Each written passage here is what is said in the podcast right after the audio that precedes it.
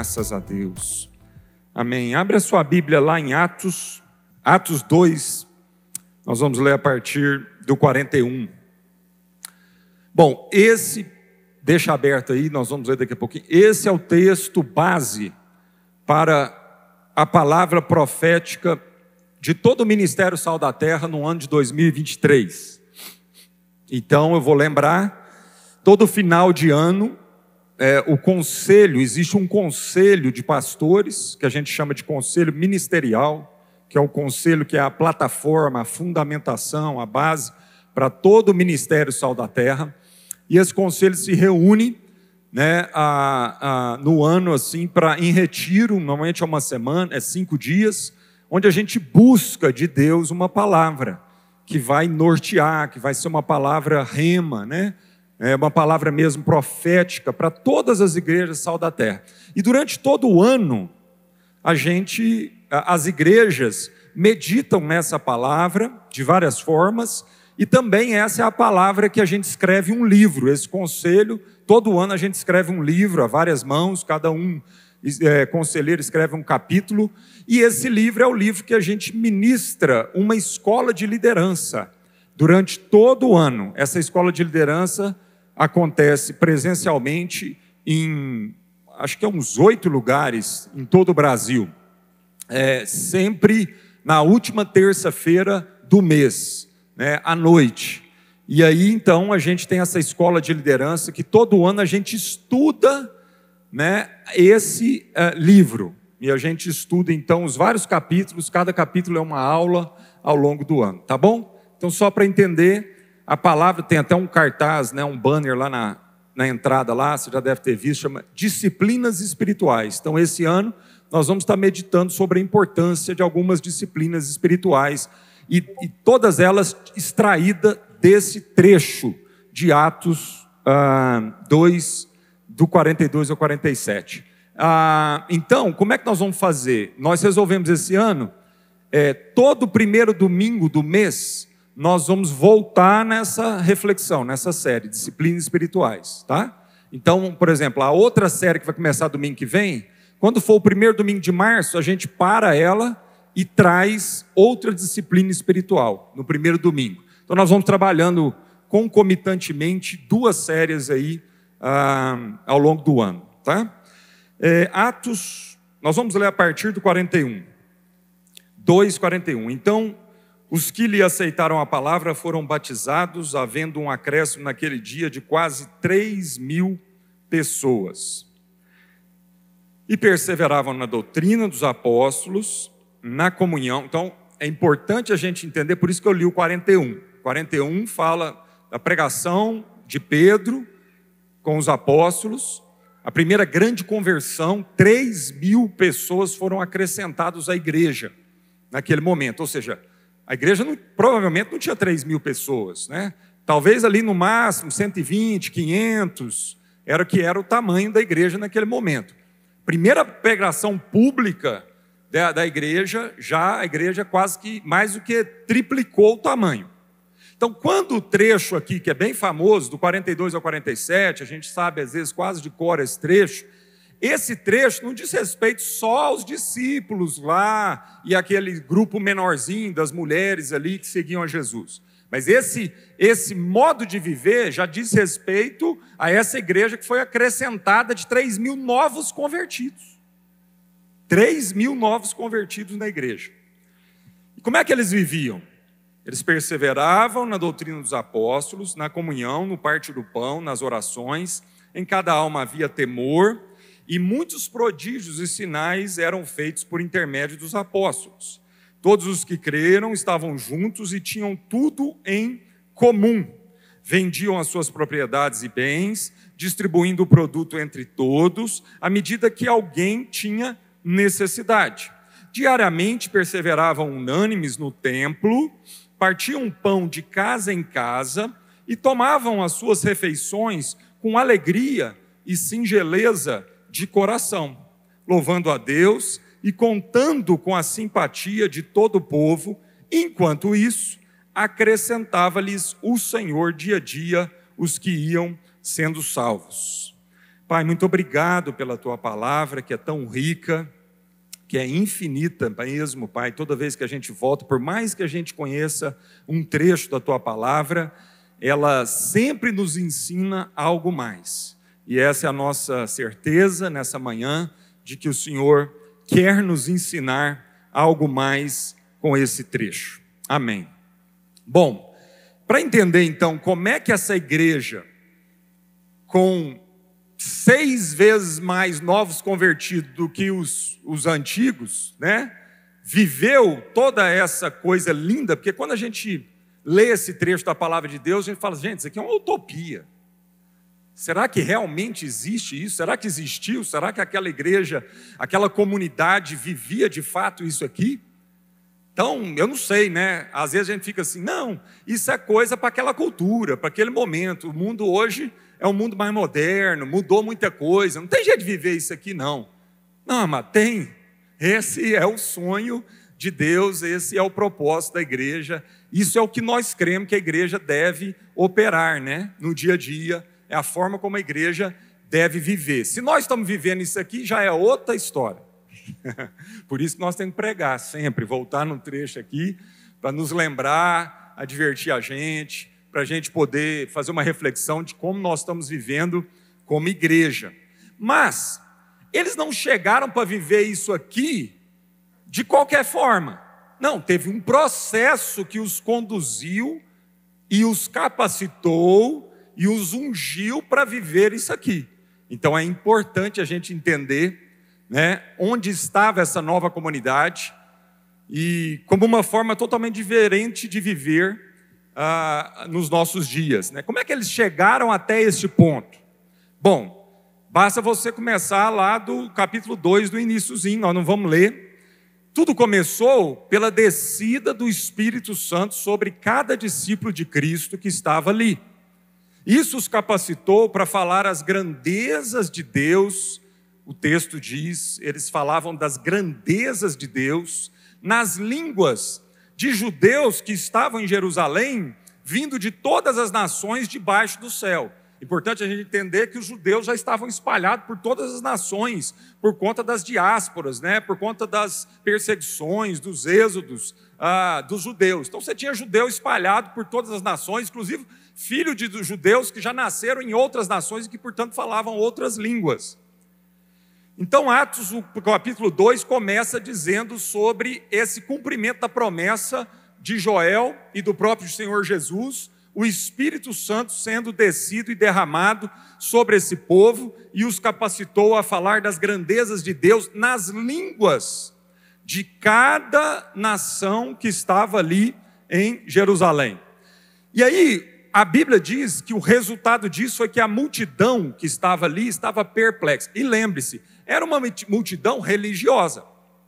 Era uma multidão acostumada com o ambiente religioso, porque na verdade eles estavam ali numa festa religiosa. E houve uma migração de todos os países do mundo para Jerusalém, como de costume, todos os anos, naquela época, eh, eles reuniam naquele lugar. Então, havia uma multidão habituada com a, a, o dia a dia da religião. Mas mesmo assim, essa multidão então fica perplexa, atônita, pois sabiam que aqueles homens eram da Galileia.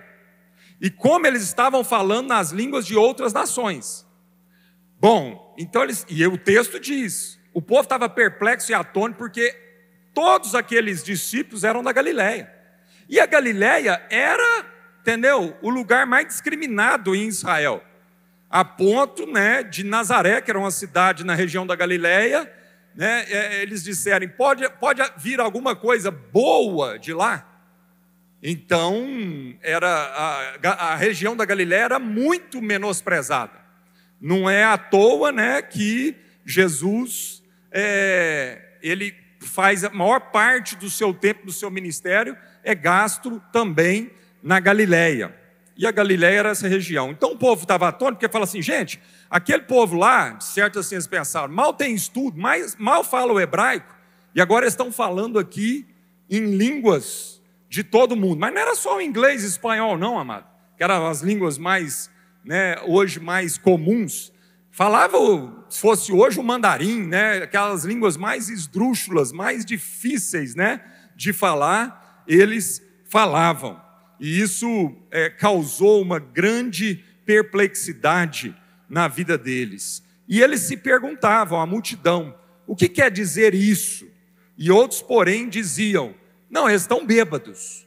Então a multidão está perguntando, gente, o que quer dizer isso? Ou seja, estava acontecendo alguma coisa muito sobrenatural. E isso é importante a gente entender para que a gente saiba como viver a igreja com todas aquelas características e disciplinas espirituais. Tudo começou com a descida do Espírito Santo e uma vida sobrenatural. E testificada pela sociedade. Havia uma perplexidade da sociedade, a ponto de alguns se perguntarem: o que quer dizer isso? O que está acontecendo? E alguns começaram a tirar conclusões erradas. Eles devem estar bêbados. E aí, logo em seguida, Pedro se levanta juntamente com os onze, ele ergue a voz e os adverte: Ó, oh, esse povo aqui não está bêbado, não. E aí ele começa dizendo: o que está acontecendo aqui é o que foi profetizado pelo profeta Joel, aquele povo estava acostumado, sabia o Antigo Testamento, né? Então, o que está acontecendo aqui é o cumprimento do profeta Joel, quando ele diz que derramarei do meu espírito sobre toda a carne, e aí ele cita o profeta Joel. Pedro então se, se levanta divertindo. E aí ele começa a pregar sobre Jesus. Depois em casa você lê esse capítulo. Ele faz uma pregação muito clara, muito poderosa, e o resumo dessa pregação está no último versículo lá da pregação. Né? O resumo era: é, esteja absolutamente certa toda a casa de Israel de que a este Jesus, que vós crucificastes, Deus o fez Senhor e Cristo então Pedro termina, ele conclui o sermão com esse versículo, com essa frase. E essa frase é o resumo da pregação do Evangelho. Se você não sabe como pregar o Evangelho, essa frase te ensina é, o resumo da pregação do Evangelho. Esteja absolutamente certa, toda a casa de Israel, de que a, a este Jesus que vocês crucificaram, Deus o fez Senhor e Cristo. Ouvindo essa pregação, o coração do povo compungiu-se. Olha, olha o processo: derramar do Espírito Santo, um homem na intrepidez e no poder do Espírito Santo, não na sua capacidade própria, porque eles não tinham, eles eram da Galileia, eram gente indouta, não tinham essa sabedoria. Um homem cheio do Espírito Santo se levanta e prega a mensagem de salvação, a mensagem do Evangelho. O resultado disso, quando o Espírito Santo desce, o resultado já é uma perplexidade, uma coisa atônica. Agora, diante da pregação do Evangelho, o resultado disso é que o coração do povo se compungiu. E eles perguntaram a Pedro e aos demais apóstolos: Que faremos, irmãos? O Pedro pregou domingo passado sobre isso, o trecho lá de Atos, capítulo 16, Pedro. Foi, né? Atos, capítulo 16, e é a mesma, olha, é a mesma característica. Quando Paulo e Silas dentro da prisão, né, acontece um milagre, descida ali, uma manifestação visível, um sinal, e o carcereiro então fica atônito, fica perplexo, e ele pensa em tirar a sua própria vida, e Paulo diz: não e aí o resultado disso é o mesmo resultado, irmãos, na vida do carcereiro e na multidão aqui. O processo é o mesmo. E o resultado disso é o que? É, o coração se quebranta. O coração do homem se quebranta diante do poder do Espírito Santo e da pregação da mensagem do Evangelho. E o coração se quebranta a tal ponto que não é mais nós que temos que fazer um apelo às pessoas para que eles recebam a Jesus mas são as pessoas que vêm até nós dizendo o que que nós precisamos fazer. Alguém já falou isso para você? Você já teve essa experiência? Alguém já chegou para você, diante de todo esse processo, e falou assim para você: o que é que eu preciso fazer para receber essa salvação? O que é que eu preciso fazer para viver isso? O que é que eu preciso fazer para ter essa paz, para receber Jesus no meu coração? Não? Se ninguém chegou para você com essa pergunta, provavelmente deve ter alguma coisa errada no processo aí da gente. Porque isso aqui não era só para aquela igreja de dois mil anos atrás. Isso aqui é um padrão da igreja do Senhor Jesus ao longo dos séculos. Se a sociedade não está mais vindo até nós, chorando, quebrantado, compungido, dizendo o que que eu preciso fazer para receber Jesus, o que que se precisa fazer para viver e para ter o que você tem. Nós precisamos fazer uma reflexão sobre como nós temos vivido igreja nos dias de hoje. Como nós temos sido crente no dia de hoje. Parece que hoje evangelização é um tabu. A gente já não sabe como fazer isso. A gente olha para cá e era simples. O texto lá que nós lemos, no último versículo, diz: E o Senhor acrescentava aqueles que iam sendo salvos. A igreja vivia isso aqui, tudo, caía na simpatia do povo, lógico que também parte da sociedade, ao mesmo tempo, perseguia essa igreja, porque ela incomodava. Ela incomodava em todos os sentidos.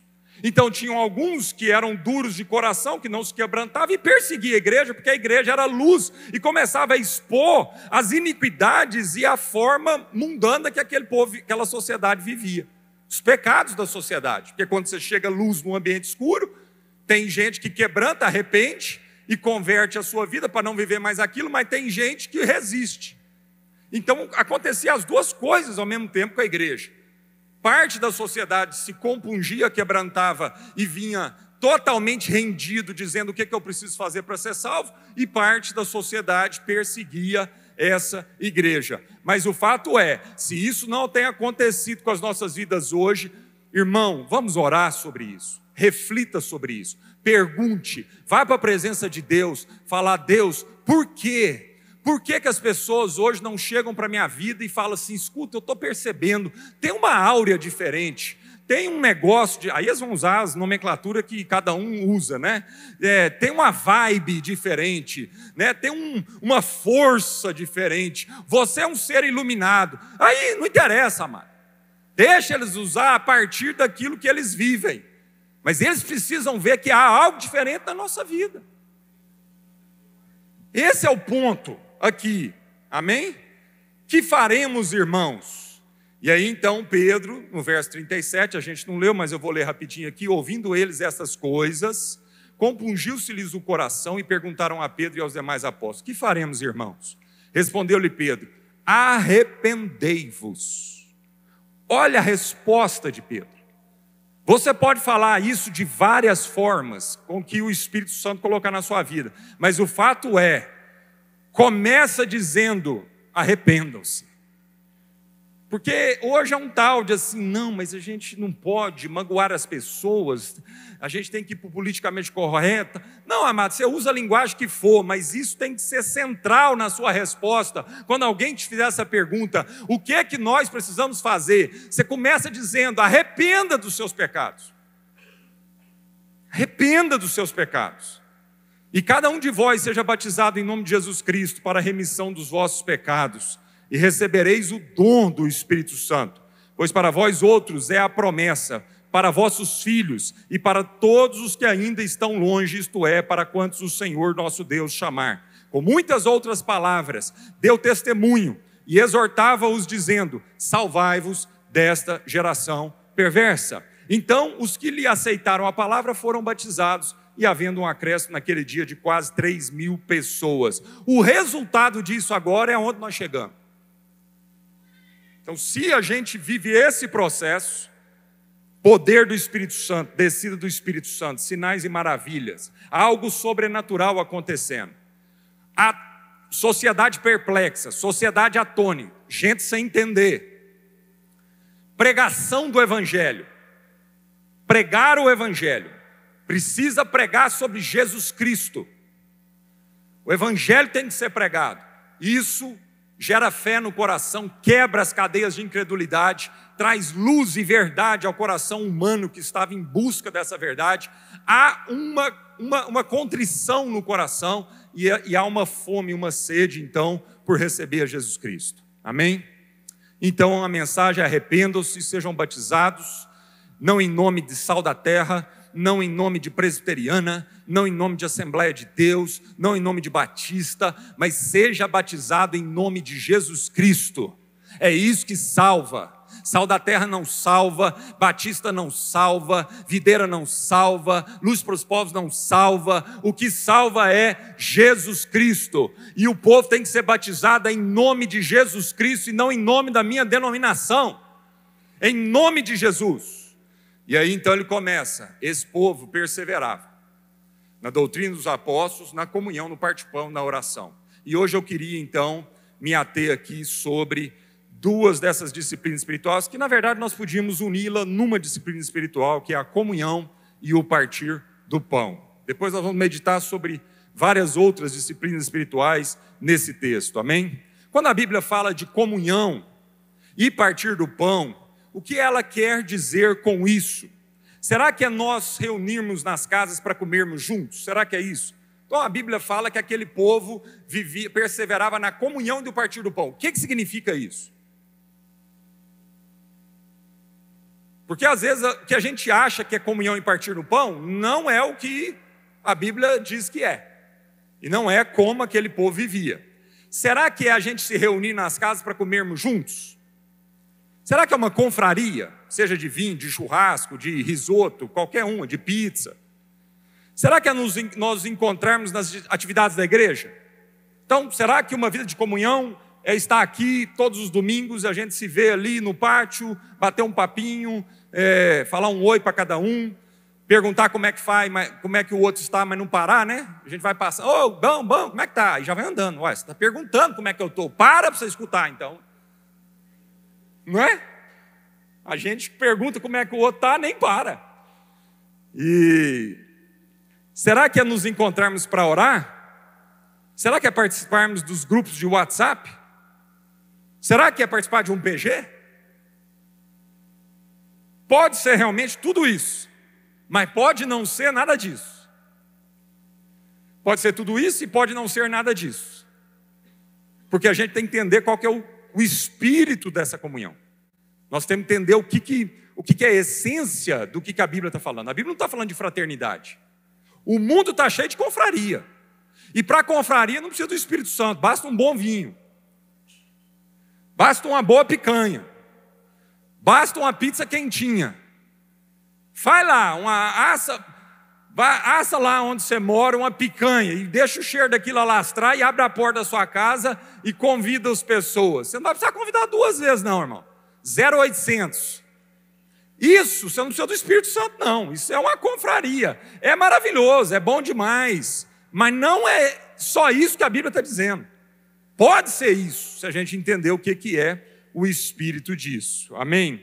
Essa é, é a comunhão. Quando a Bíblia está falando de comunhão a partir do pão, essa é a comunhão gerada pelo Espírito Santo. Portanto, ela é, antes de tudo, espiritual. Ela não é uma comunhão baseada na picanha. Ela não é uma comunhão que depende do, do rótulo do vinho. Ela não é uma comunhão que depende do ar-condicionado tá na temperatura ideal. Porque isso aí, amada, até cachorro reúne.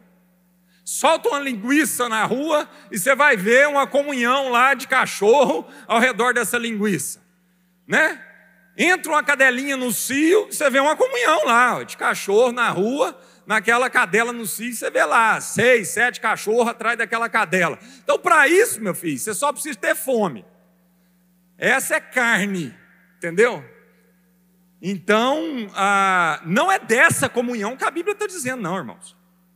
E às vezes nós estamos confundindo, e por isso nós não estamos vivendo essa disciplina espiritual que é a comunhão e o partir do pão. A comunhão bíblica é gerada pelo Espírito Santo, portanto, ela é antes de tudo espiritual. É o que compartilhamos nessa comunhão, e o que compartilhamos nessa comunhão é o próprio Cristo, o pão vivo que desceu do céu e sacia a nossa fome. Assim nós formamos a verdadeira comunidade espiritual, que é a igreja. Então a igreja é essa comunidade espiritual que não depende de todas essas coisas que a carne gosta tanto para ter a sua comunhão, amém? Não depende de uma condição normal de temperatura e pressão, aquela condição ideal que a gente coloca e impõe para as pessoas para a gente ter comunhão com elas. Às vezes, o irmão mastiga com um pouquinho de boca aberta, você já, hum, entendeu? Esse aqui não dá para chamar mais para comer aqui em casa, não. Não.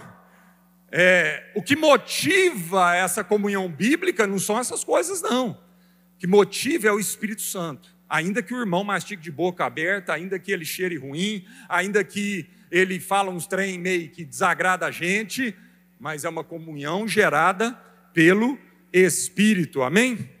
E existem vários perigos para essa comunhão, para essa comunidade espiritual. E um deles, um dos maiores perigos para essa comunidade espiritual, de fato, se concretizar nos nossos dias, é a tendência que nós sempre temos de querer fugir dos problemas nas nossas relações. Como eu falei, uma comunhão natural, que é uma, vou chamar de fraternidade, uma fraternidade precisa de uma série de né, elementos que nos agradam. Porque ninguém em sã consciência, naturalmente, vai procurar problema para ele. Ele fala: Eu já tenho problema demais na minha vida. Essa pessoa é problemática demais. Então, ela para lá e eu para cá. Então, essa consciência animal demoníaca e terrena do problema é um dos grandes inimigos para a nossa comunhão de fato.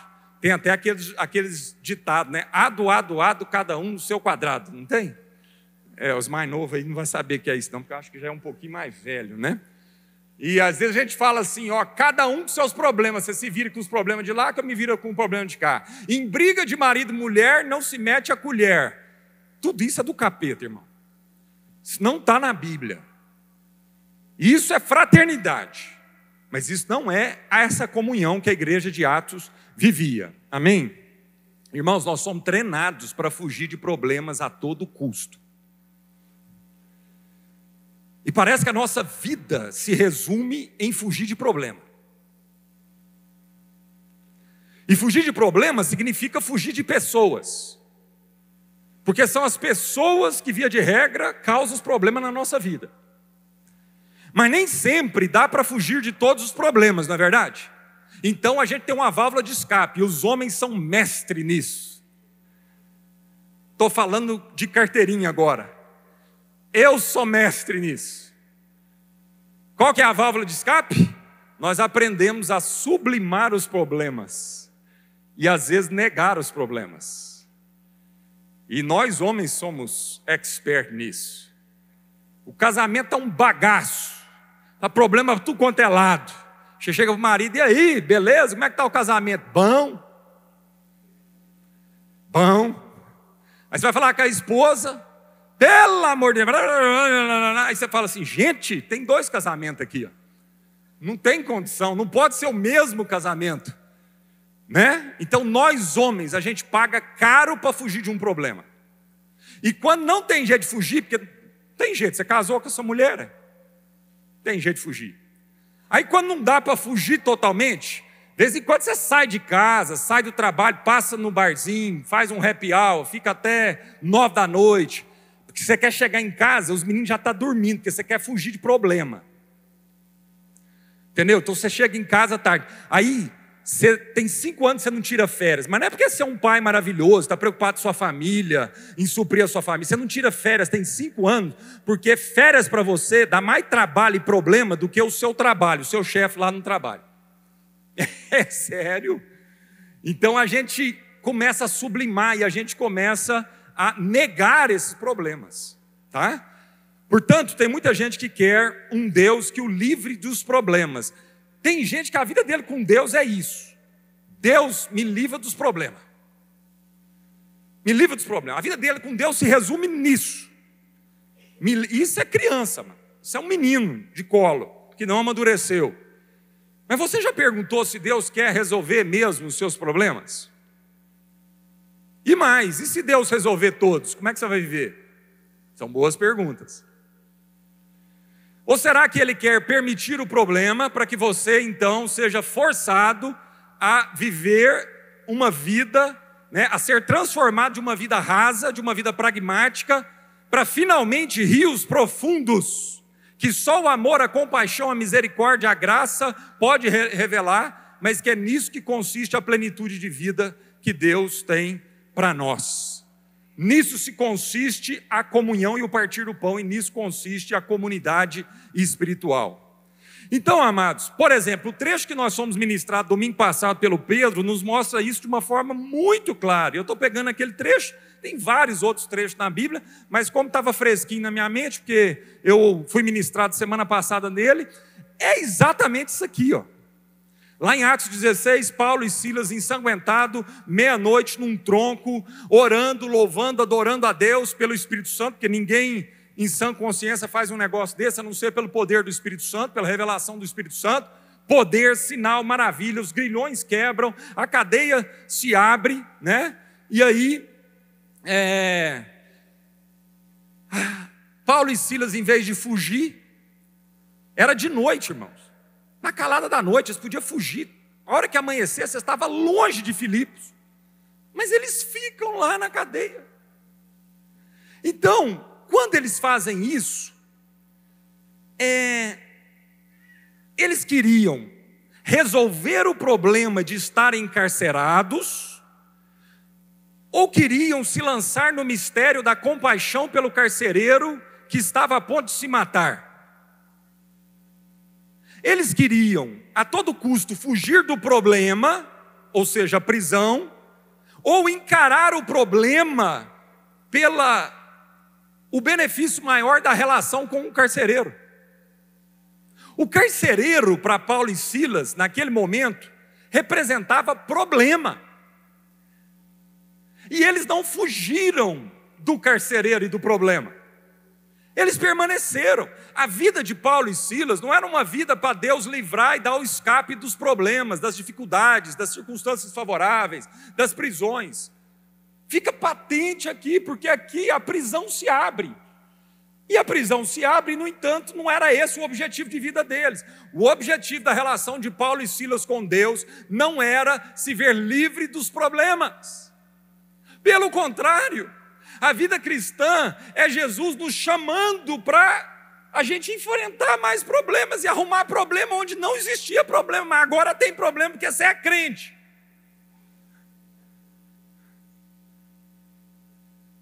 Então, quem quer ver uma vida livre de problema, está no lugar errado, irmão, porque aqui é o lugar onde Deus vai te ensinar a trazer, a enfrentar os problemas e vai te trazer mais problemas para você entender que o resumo da vida não é ter uma vida livre de problema, mas é se enfronhar, mas é mergulhar no mistério das relações, ainda que seja um carcereiro que pode te prender novamente. É lindo perceber isso. Então, o objetivo final era se ver livre do problema, ou apesar do problema, valorizar a pessoa por trás do problema. Ô irmão, para viver essa comunhão e esse partir do pão aqui dessa igreja, nós vamos ter que começar a ter olhos para enxergar a pessoa de trás do problema, porque parece que a gente olha para o nosso marido e a gente só vê problema na testa. Parece que a gente olha para os nossos filhos e a gente só vê problema. Parece que a gente olha para os nossos colegas de trabalho e a gente só vê problema. E parece que a nossa vida se resume em resolver problema. Não, pelo amor de Deus, irmãos. A nossa vida não se resume nos problemas. O objetivo da nossa vida não é o problema, é a pessoa que está por trás do problema. E nós vamos ter que atravessar essa barreira que é grande, essa barreira que é intransponível se não for um som do Espírito Santo para a gente atravessar isso. Amém, queridos? Então, igreja não é um lugar para resolver problemas. Se você achava, desculpa, talvez seja mesmo o contrário. Você acha que Jesus veio para resolver os problemas, irmão?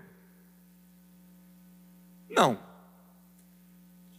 Os deles ele não veio para resolver, porque onde ele estava não tinha problema nenhum.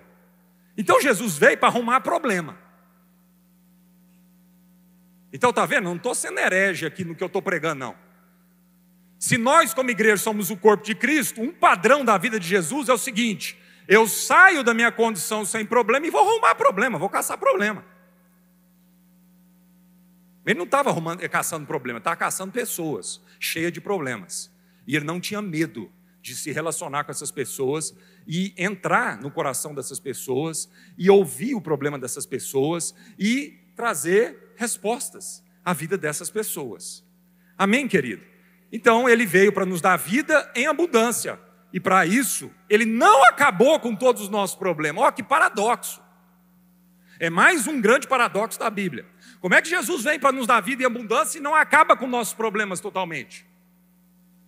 Quando a gente é criancinha, ele acaba com alguns para passar um melzinho na nossa boca, né? Dizer que ele é capaz de acabar com todos, porque se ele acabou com um, ele acaba com todos. Mas no entanto, ele não acabou com todos, ou acabou na sua vida. Tem alguém aqui que Jesus já acabou com todos os problemas da sua vida? Uai, então Jesus não me ama? Que vida abundante é essa? Ah, então você começa a perceber que a vida abundante prometida por Jesus não necessariamente significa uma vida sem problemas. E pode ser mesmo que para de fato a gente alcançar essa estatura e plenitude dessa vida abundante, Deus vai ter que usar os problemas na nossa vida. Irmão, não tenha medo de problemas. A igreja é a comunidade espiritual dos que estão em Cristo e, portanto, vivem as relações com todos os seus mistérios, suas dores e curas, suas tristezas e alegrias, seus encontros e desencontros. É isso que Jesus estava ensinando para Nicodemos lá em João 3.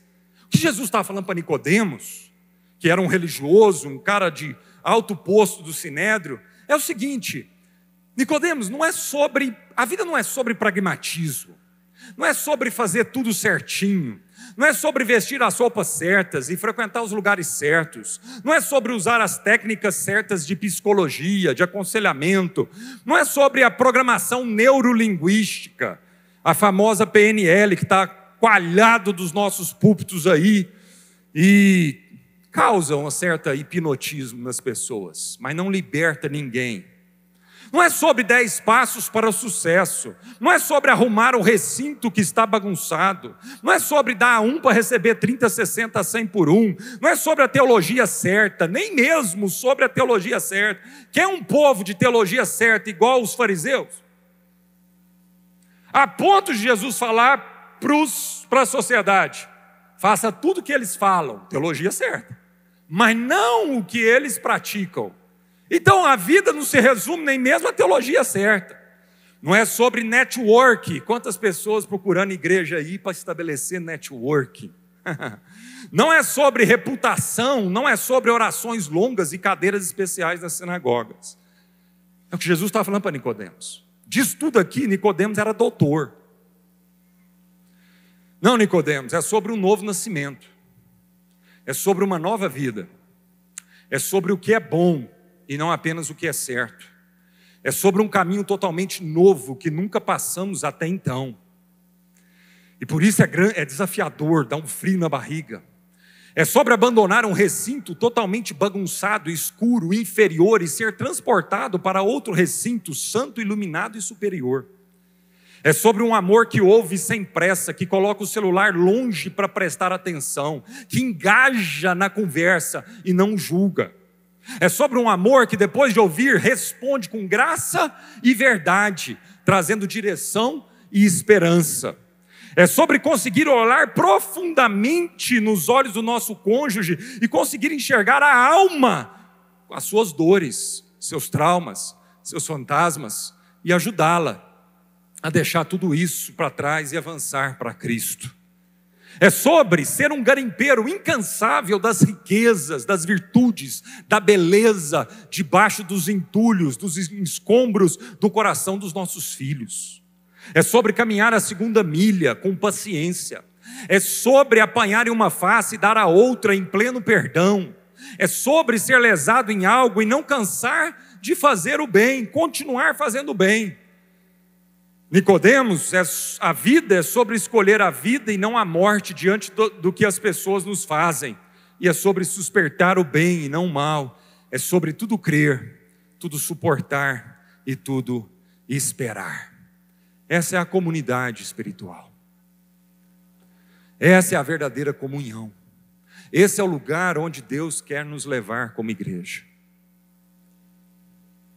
Para isso, nós dependemos absolutamente do Espírito Santo e da fé nas Sagradas Escrituras. Foi somente depois do batismo do Espírito Santo e da pregação do Evangelho que aquela igreja estava apta para viver uma vida que para muitos parece uma utopia, mas que em Deus é possível. Eu não vou me cansar. Pastor, você vive essa realidade? Em muitos aspectos, não. Mas eu vou confessar os meus pecados, me quebrantar diante de Deus e clamar ao Senhor que me pegue pela mão e me ensine a viver de fato essa comunidade espiritual. Com a minha esposa, com os meus filhos, com os meus vizinhos e com vocês. Vamos orar. Senhor, leve-nos para essa comunidade, Senhor. Poder do Teu Espírito Santo nos conduz, nos capacite a viver, Senhor, essa vida abundante que o Senhor tem para nós. E como igreja, como nós queremos viver isso, Senhor? Como nós queremos nos arrepender de outra forma de viver, Pai. Como muitas vezes o que nós estamos chamando de comunhão entre nós não passa de uma confraria, de uma confraternização, que ainda depende de tantos elementos materiais e físicos, mas que não depende de algo espiritual. Senhor, nos ajude a viver a verdadeira comunhão, partindo o pão, partindo Cristo entre nós. Em nome de Jesus. Amém.